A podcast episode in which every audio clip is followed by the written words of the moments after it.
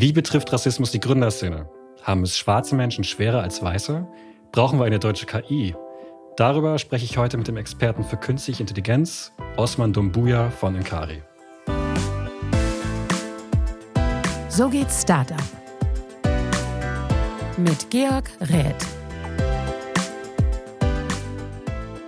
Wir wollen heute über ein Thema reden, bei dem man sich wundert, dass man im 21. Jahrhundert noch darüber sprechen muss. Das Thema ist Rassismus. Und äh, vielleicht die berechtigte Frage vorab, was hat das mit Startups zu tun? Und im Falle meines heutigen Gastes sind es gleich zwei Dinge. Zum einen, mein Gast hat unter anderem deshalb ein Unternehmen gegründet, weil er wegen seiner Hautfarbe diskriminiert wurde. Und zum anderen arbeitet er daran, dass wir irgendwann zumindest, jedes Computerprogramm von einer künstlichen Intelligenz erstellen lassen können. Ich muss beispielsweise noch sagen, was dieses Programm können soll und wie es aussehen soll. Und das Problem hieran ist aber auch wiederum, dass auch eine KI rassistisch sein kann, weil sie aus rassistischen Daten lernt.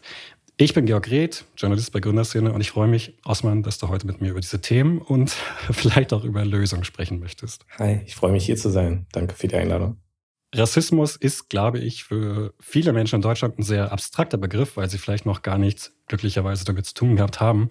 Aber zum Beispiel ja, alleine der Fakt, dass es Parteien gibt wie die AfD, die sogar irgendwie im Bundestag sitzen, zeigt ja schon, dass es echt ein äh, Problem ist. Und um dieses Thema vielleicht mal greifbarer zu machen, würde ich gern als allererstes nicht darüber sprechen, was dich als Unternehmer ausmacht, sondern was das vielleicht persönlich mit dir macht oder gemacht hat. Du kommst ja ursprünglich aus Sierra Leone, also Westafrika, und dann bist du nach Deutschland gekommen, als du noch ein Kind warst. Also vielleicht, was bedeutet Rassismus für dich, wenn du an deine Schulzeit denkst?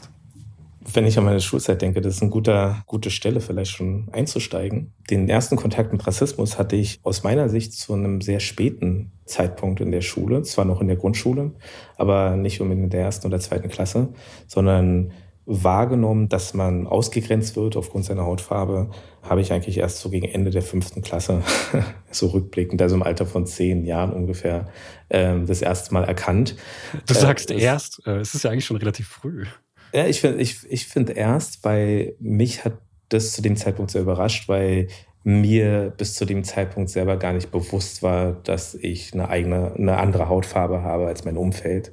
Mhm. Wenn man als äh, schwarzes Kind in Deutschland aufwächst und eben nur von sagen wir, weißen Kindern oder scheinbar weißen Kindern umgeben sind. Das heißt nicht, dass alle jetzt unbedingt O-Deutsch sind. Es gibt sicherlich auch spanische Kinder und andere europäische Kinder, aber dennoch hellhäutigen Kindern umgeben ist und man selber schaut immer aus seiner Ich-Perspektive in seine Umwelt, merkt man häufig gar nicht, dass man selbst eigentlich eine andere Farbe hat, besonders dann, wenn man normal behandelt wird und äh, sich gut integriert fühlt.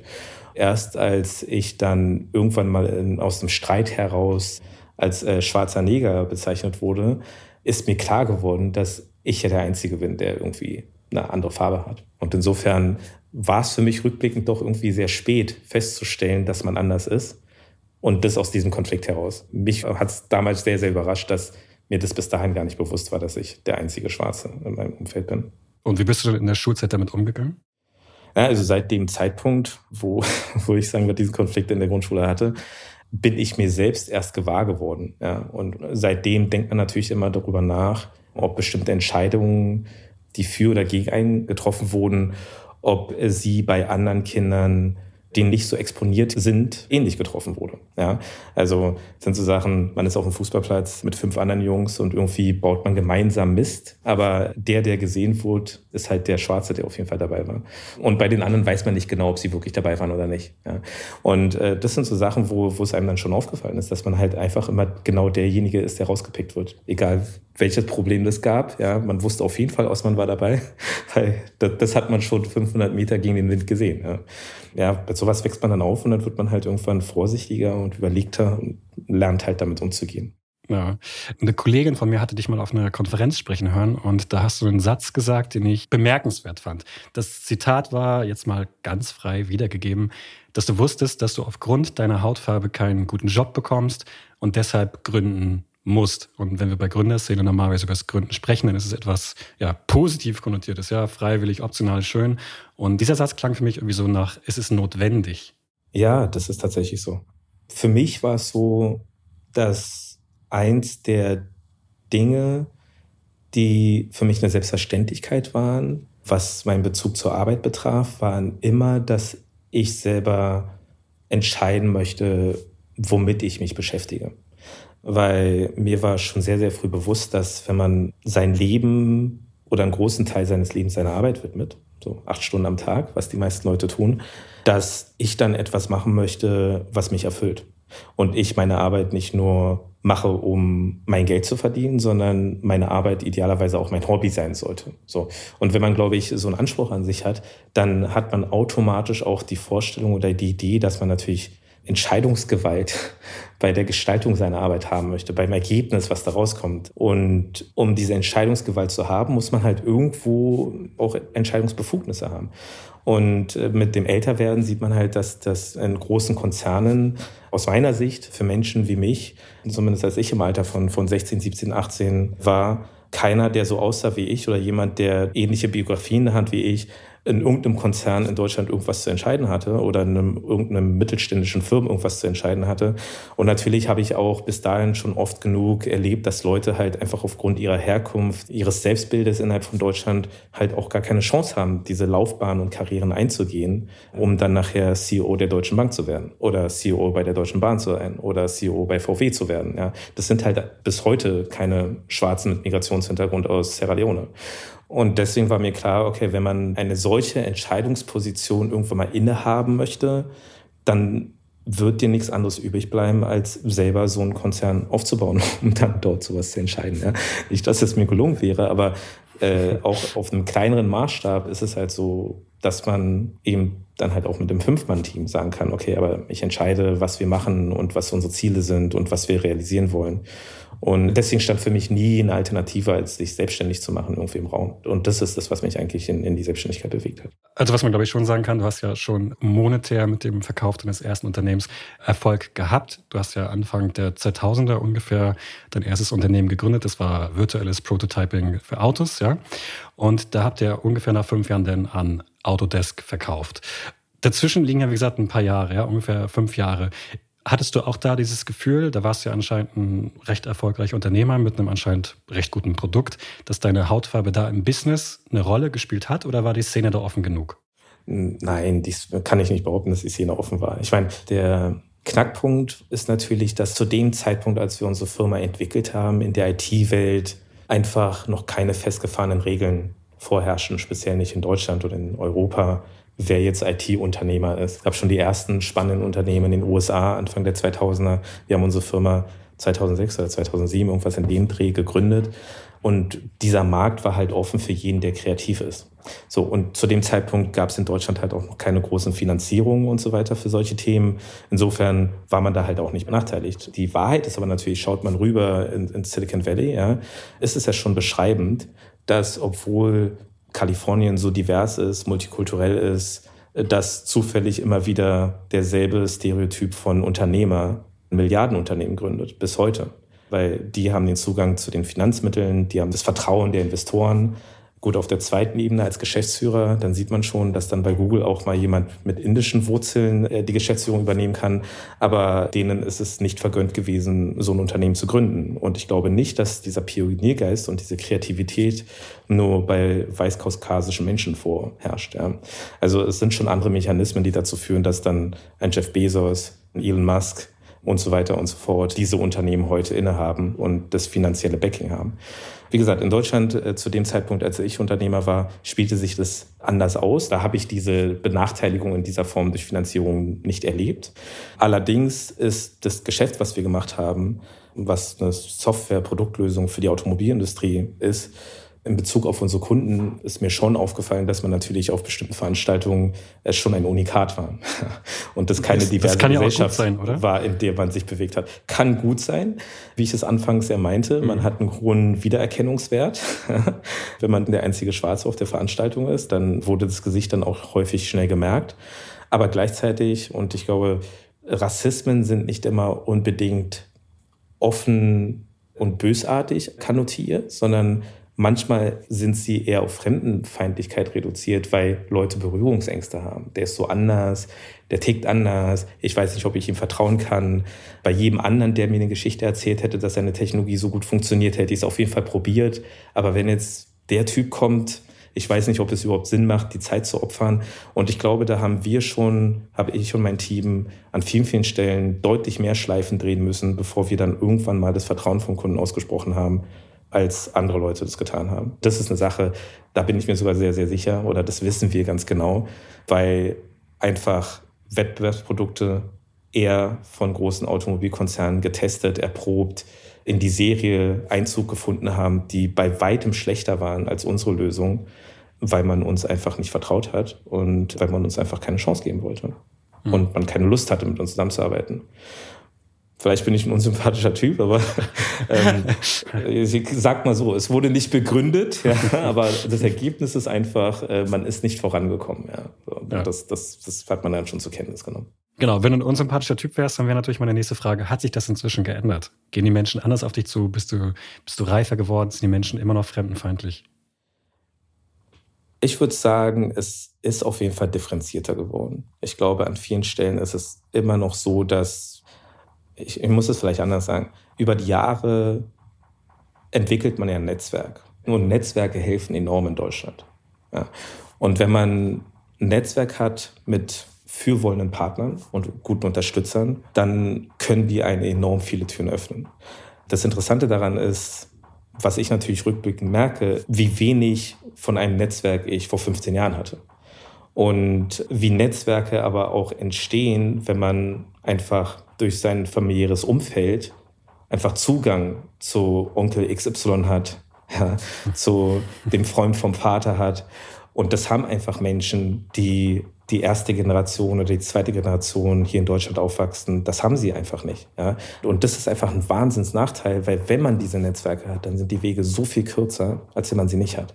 Und da diese Netzwerke natürlich in der hier verwurzelten Gesellschaft viel, viel enger sind als bei den zugezogenen Familien, hat man dann natürlich schon einen rassistisch bedingten Nachteil, auch wenn die Leute das gar nicht unbedingt aus rassistischer Motivation diese Ausgrenzung betreiben. Aber die einen, die alle tendenziell weiß sind und Teil einer Familie sind, sind halt drin. Und die anderen, die tendenziell nicht weiß sind und nicht Teil dieser Familie sind, sind halt draußen. Und dann dauert halt vieles viel, viel länger. Ja. Werbung. Dein Online-Shop läuft eigentlich hervorragend, wenn da nicht die Abbrüche beim Checkout wären, die dir wertvolle Umsätze rauben. Click-to-Pay mit Visa ermöglicht deinen KundInnen einen schnellen und reibungslosen Online-Einkauf. So können KäuferInnen nach einmaliger Anmeldung bei Click-to-Pay einfach, schnell und sicher bezahlen. Selbst beim Checkout als Gast. Und dein Business kann von weniger Kaufabbrüchen und höheren Umsätzen profitieren. Erfahre jetzt mehr unter visa.de slash unser-partner-werden. Ich hatte vorhin ja schon kurz angeteasert, dass Rassismus etwas ist, womit du dich auf zwei Ebenen beschäftigst. Ja, einmal diese persönliche Ebene und dann aber auch, wenn wir natürlich über KI reden, Rassismus bei künstlicher Intelligenz. Bevor wir dazu kommen, müssen wir, glaube ich, mal kurz eine Stufe zurückgehen und erklären, was ihr vielleicht jetzt gerade macht mit Enkari. Ich würde vielleicht mal kurz versuchen zu erklären, was ihr macht, warum ihr es macht und wo ihr vielleicht hin wollt. Und du kannst mich gerne unterbrechen, wenn ich total falsch liege. Es geht ja so ein bisschen darum, so habe ich es verstanden, die Programmierung oder den Zugang zur Programmierung und zu Programmen zu demokratisieren. Ja? Also früher lief alles noch über Binärcode mit Nullen und Einsen und wir haben das zwar beide im Studium gelernt, aber nutzen tut das niemand. Ja? Und dann gibt es irgendwie eine Abstraktionsstufe höher, dann geht das über Assembler, sind nicht mehr Nullen und Einsen, aber ich muss irgendwie verstehen, wie so ein Prozessor funktioniert. Das kann vielleicht eine Handvoll Menschen in Deutschland richtig gut, aber mehr auch nicht. Das ist also quasi auch keine Demokratisierung dieses Prozesses. Dann gibt es irgendwie schon mal wieder die höheren Programmiersprachen, haben wir alle schon mal von gehört, ja, C, Python, Java und so weiter und so fort. Ich muss nicht mehr wissen, was ein Prozessor ist, muss immer auch noch ziemlich komplex programmieren, können ein paar tausend Menschen in Deutschland, aber noch keine Demokratisierung. Und dann würde ich sagen, seid ihr noch so eine, sagen wir mal, halbe Abstraktionsebene darüber, wo vielleicht sich dann so Zehntausende, Hunderttausende Menschen äh, drin wiederfinden würden.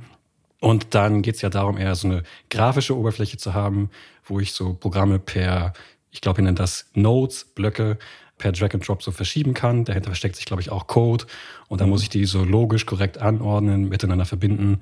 Da sind zwar am Ende auch Null und Einsen, aber die sehe ich nicht. Und das Praktische daran ist, so habe ich es verstanden, dass dann eben auch zum Beispiel ein Designer damit eben zum Beispiel Prototypen erstellen kann. Ich kann Grafiken und Animationen noch irgendwie da hinzufügen und habe dann beispielsweise ein Interface für ein, keine Ahnung, autonomes Auto, für ein Flugzeug oder eben alles, was Daten liefert und mit dem ich interagieren will. Das würde ich sagen, ist so Stand jetzt. Und meine Frage so ein bisschen ist aber auch, und die hast du vorhin schon so ein bisschen angedeutet, warum interessiert sich eigentlich so sehr oder was ist der Reiz daran, mit Computern zu interagieren? Man müsste doch eigentlich, um äh, Menschen so diese Fremdenfeindlichkeit zu nehmen, eher mit Menschen mehr sprechen und die Vorteile abbauen und weniger mit Maschinen, oder? Maschinen sind ein Werkzeug und wir Menschen erstellen diese Werkzeuge und die Menschen, die diese Werkzeuge erstellen, haben ja bestimmte Vorurteile und bestimmte Einstellungen und kulturelle Präferenzen. Und wenn die Maschinen entwickeln, die sich auf einem Weg begeben, selber handlungsfähig zu sein oder aufgrund von Analysen von Daten, die sie bekommen, zu einer Entscheidungsfindung zu gelangen, ja, dann werden diese Maschinen auch die moralischen Grundsätze des Menschen, der diese Maschine entwickelt hat, äh, übernehmen. Und insofern besteht natürlich in, äh, mittelfristig in der Perspektive eine reale Gefahr, dass Maschinen dann am Ende dieselben Rassismen in sich tragen wie die jeweiligen Menschen, die diese Maschinen entwickelt haben.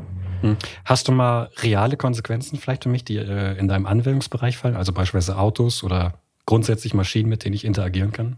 die jetzt Rassismen innehaben.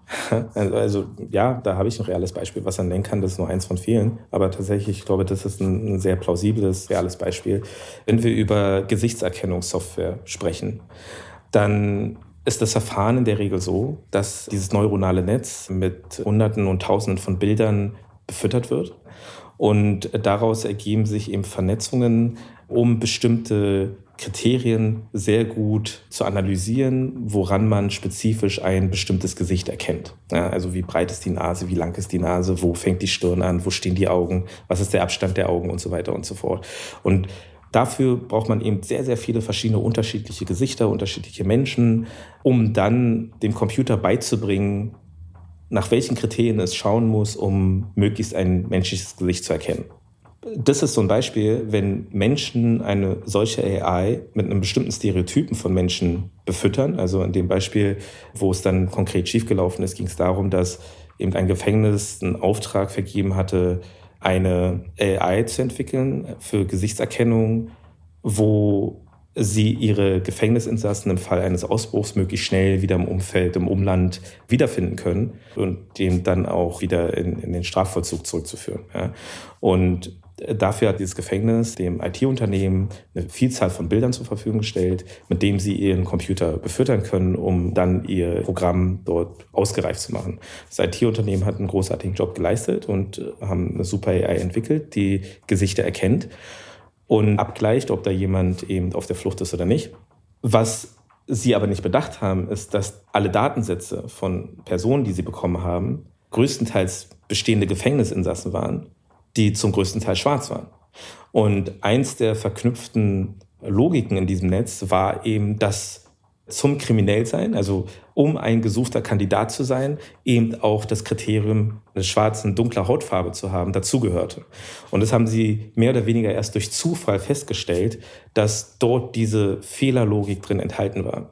Hätten sie es nicht festgestellt, dann hätte diese Software permanent immer im Fall einer Suche definitiv nach einem schwarzen Protagonisten gesucht und Weiße wären gar nicht in die engere Suchmatrix gekommen, weil die automatisch von der Software schon aussortiert worden wären.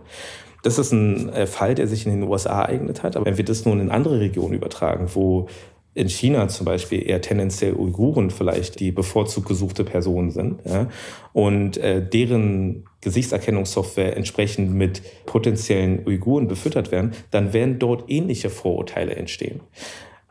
Das Gute, was wir Menschen können, ist natürlich auch selber zu erkennen, dass wir in bestimmten Kontext bestimmte Vorurteile haben und dann können wir gegensteuern und sagen, das ist in dem Fall, in diesem speziellen Fall so gar nicht gewünscht oder sogar fehlerhaft. Ja. Wenn wir aber nun Software benutzen und überhaupt nicht verstehen, wie diese Software zustande gekommen ist, welche Menschen diese Software entwickelt haben und welche Vorurteile diese Menschen eventuell innehaben könnten, weshalb wir falsche Ergebnisse erzielen, dann agiert sozusagen diese AI dort komplett selbstständig und wir verlassen uns auf diese Ergebnisse, obwohl die extreme Vorurteile eingraviert haben. Ja? Und ich finde, das ist eine sehr, sehr große Gefahr, für, besonders für Minderheiten, die sowieso immer schon aus der großen Masse herausgepickt werden, weil man ihnen Dinge unterstellt. Ja. Du hast ja gerade gesagt, es ist nicht nur so ein globales Problem, sondern quasi auch ein lokales Problem. Ja? Also bei den Chinesen sind es beispielsweise die Uiguren, bei USA, die mögen Afroamerikaner anscheinend nicht so gern. Bei den Deutschen wären vielleicht Frauen, die schlechtere Karten haben als die Männer. Heißt es jetzt im Umkehrschluss, wir brauchen quasi zwingend eine deutsche KI mit deutschen Daten? Ich denke, dass es absolut notwendig ist, dass wir zumindest in Europa und in Deutschland ganz speziell erkennen, dass wenn wir in diesem Bereich keine extrem hohe Expertise aufbauen, wir einfach überhaupt gar nicht mehr beurteilen können, welche Technologien wir nutzen und welchen Impact diese Technologien auf die Gesellschaft haben. Wir merken ja schon, dass wir enorm im Hintertreffen sind, wenn es um soziale Netzwerke geht, weil wir gar keine Alternativen anbieten können zu den dysfunktionalen Netzwerken, die teilweise heute am Markt sind. Ja, wir sehen ja, dass diese sozialen Netzwerke enormen Impact auf unser gesellschaftliches Zusammenleben haben, auf die Art und Weise, wie wir Diskussionen miteinander führen, auf die Art und Weise, wie Leute sich in Echokammern verlaufen unter dem amerikanischen Label der Meinungsfreiheit, dass dort Informationen auf eine Art und Weise diskutiert und ausgetauscht werden, die eigentlich in unserem Rechtsraum inakzeptabel sind. Aber unsere Gesetzgebung ist unfähig, dagegen vorzugehen, weil wir gar nicht die technologische Basis haben, Alternativen anzubieten und vielleicht die schlecht funktionierenden Systeme äh, einzuschränken oder zu verbieten. Ich glaube, wir müssen uns auf jeden Fall gesellschaftlich deutlich mehr damit auseinandersetzen und uns bewusst machen, welche Risiken diese Fehlentwicklungen in sich haben und dass wir mit unseren gesellschaftlichen und kulturellen Normen, die wir in Gesetze überführt haben, weshalb wir uns dann auch gesellschaftlich daran halten, diese auf der digitalen Ebene komplett ausgehebelt werden und plötzlich neue Normen und neue Standards gesetzt werden, für die wir aber gar keine gesellschaftliche Diskussion gehabt haben oder eben neues Selbstverständnis uns aufgedrückt wird, was vielleicht in der amerikanischen Kultur normal und okay ist, aber in unserer Kultur nicht so normal und vielleicht gar nicht erwünscht ist. Heißt das, äh, du bist wahrscheinlich ein großer Freund von Mastodon aus Deutschland? Das ist ja so ein dezentrales Netzwerk, was ein bisschen ähnlich wie Twitter und Facebook funktioniert. Oder findest du, das ist wieder zu weit weg von der Rechtsstaatlichkeit, weil es dezentral ist? Äh, Dezentralität finde ich grundsätzlich immer erstmal gut, dass wir keine Machtkonzentration haben. Allerdings, wie gesagt, äh, haben wir immer das Problem der Netzwerkeffekte. Ne? Es ist natürlich schwierig, dieselben Anzahl von Menschen für Mastodon zu begeistern und dort so eine Reichweite zu generieren, wie man es heute wesentlich unkompliziert auf Twitter hinkriegt. Aber grundsätzlich ist es schon richtig. Ich glaube, es ist sehr, sehr schwierig, dass solche großen, relevanten Plattformen am Ende von wenigen besessen wird oder gegebenenfalls, wenn Elon Musk den Kauf abgewickelt hat, nur noch von einem, von einer Person geführt wird. Ja. Das sind schon enorm hohe Machtkonzentrationen und das bei Technologien, die so elementar wichtig für den gesellschaftlichen Diskurs sind. Ich glaube, da werden wir uns in Zukunft irgendwie noch was einfallen lassen müssen, um so etwas dann oder die Entwicklung solcher Technologien auch gesellschaftlich ein bisschen gemeinsamer zu steuern. Ja, ich höre daraus, ihr würdet eure Technologie vermutlich nicht an Tesla verkaufen? Nein, mit Sicherheit nicht. Also vielleicht, das kann ich glaube ich klar beantworten. Das, was wir heute entwickeln, verfolgen wir überhaupt gar nicht das Ansinnen, das überhaupt zu verkaufen. Unsere Zielsetzung heute ist nicht, mit unserem Unternehmen möglichst zeitnah einen Exit äh, zu erzielen, um dort finanziell sich noch mehr zu bereichern, sondern meine Motivation, heute ein Unternehmen zu führen, ist wirklich, die Welt zu verbessern und zu versuchen, Menschen Lösungen anzubieten, mit denen sie selber erfolgreicher und besser arbeiten können. Das ist das, was mich bewegt und ich hoffe, dass ich auch einen Großteil meines Teams davon überzeugen kann, dass das einfach die richtige Motivation ist, äh, zur Arbeit zu gehen, morgens aufzustehen und das Gefühl zu haben, mit jedem Tag, wo wir uns Gedanken machen, finden wir gute Lösungen und entwickeln attraktive Technologien, um das Leben für andere Menschen attraktiver zu machen. Vielleicht wird diese Denke äh, Teil unserer schönen neuen Zukunft, auf die wir hinarbeiten sollten. Bist du optimistisch, ja? Ich bin optimistisch. Ich bin äh, absolut optimistisch. Ich glaube, wir haben extrem hohe Herausforderungen. Ich glaube, uns stehen wahnsinnig schwierige Zeiten bevor. Aber gerade wenn ich zurückschaue auf die Menschheitsgeschichte, ist es doch so, dass die großen Idealisten sicherlich nicht immer ihre gesamte Vision umsetzen konnten. Aber Stück für Stück und Schritt für Schritt haben wir uns doch in eine bessere Welt entwickelt, als sie vor 1000 Jahren war oder vor 2000 Jahren war. Die Motivation für einen Großteil der Menschen, sich gegenseitig grundlos den Kopf abzuschlagen, weil jemand anders einen Esel mehr hat als der andere, ist doch heute deutlich geringer, als es vielleicht noch vor einigen hundert Jahren waren. Und ich glaube, dass Errungenschaften wie, wie ein Konsens über elementare Menschenrechte auszuhandeln und dort ein gemeinsames Gefühl dafür zu kriegen, was richtig und was falsch ist, ohne durch religiösen, religiöse Panik und Angst sich an diese Regeln zu halten, sondern wenn man einfach sagt, das ist vernünftig und das ist richtig und das ist der Anspruch, den jeder Mensch an sich und an sein Umfeld haben sollte, das schreiben wir als Menschheit eine absolute Erfolgsgeschichte, auch wenn es im Einzelnen und in zugespitzten Situationen immer noch schief läuft.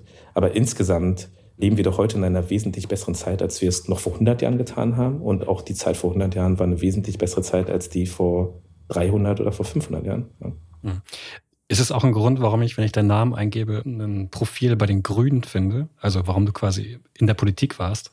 Ja, in, der Politik war. Also ich finde, die ganze Welt und das ganze Leben ist ja politisch. Insofern kann man sich, glaube ich, aus der Politik nicht rausnehmen. Wenn man versucht, sich aus der Politik rauszunehmen, dann entscheiden halt andere Leute für dich. Ja? Was mich dazu bewegt hat, äh, tatsächlich aber bei den Grünen einzutreten, das war 2015, 2016, wenn ich nicht ganz falsch liege, war schon das Erstarken der AfD.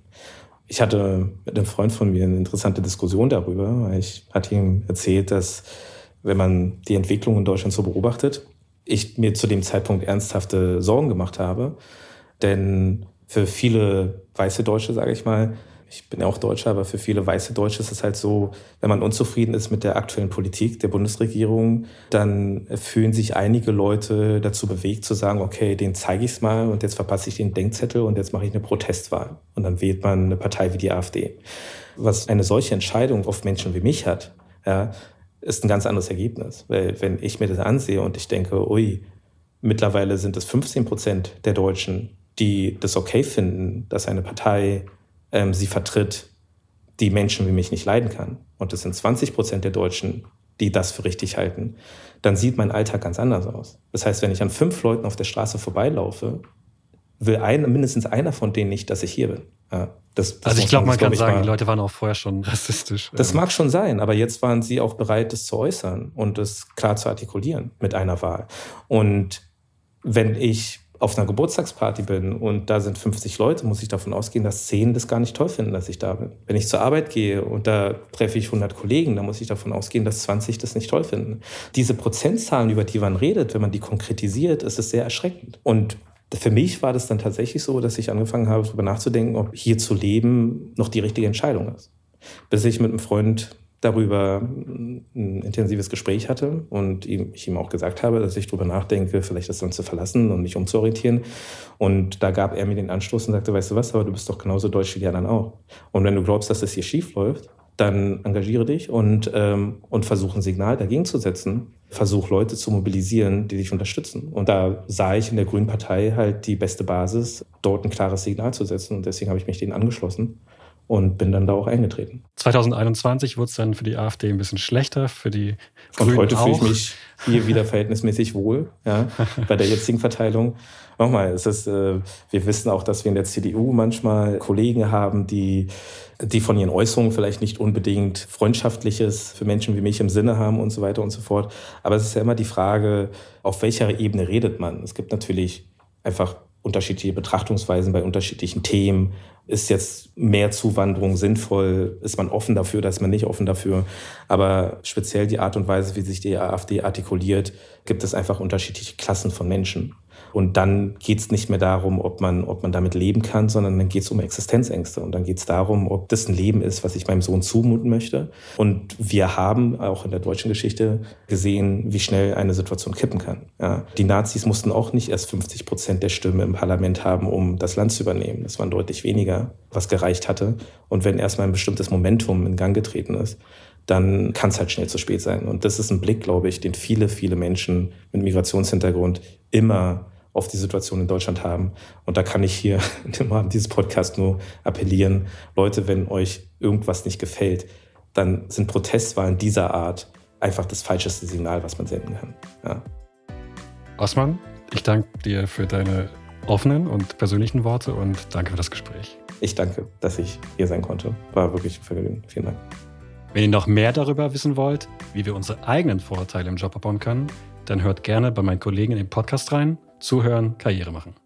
Ciao, bis zum nächsten Mal.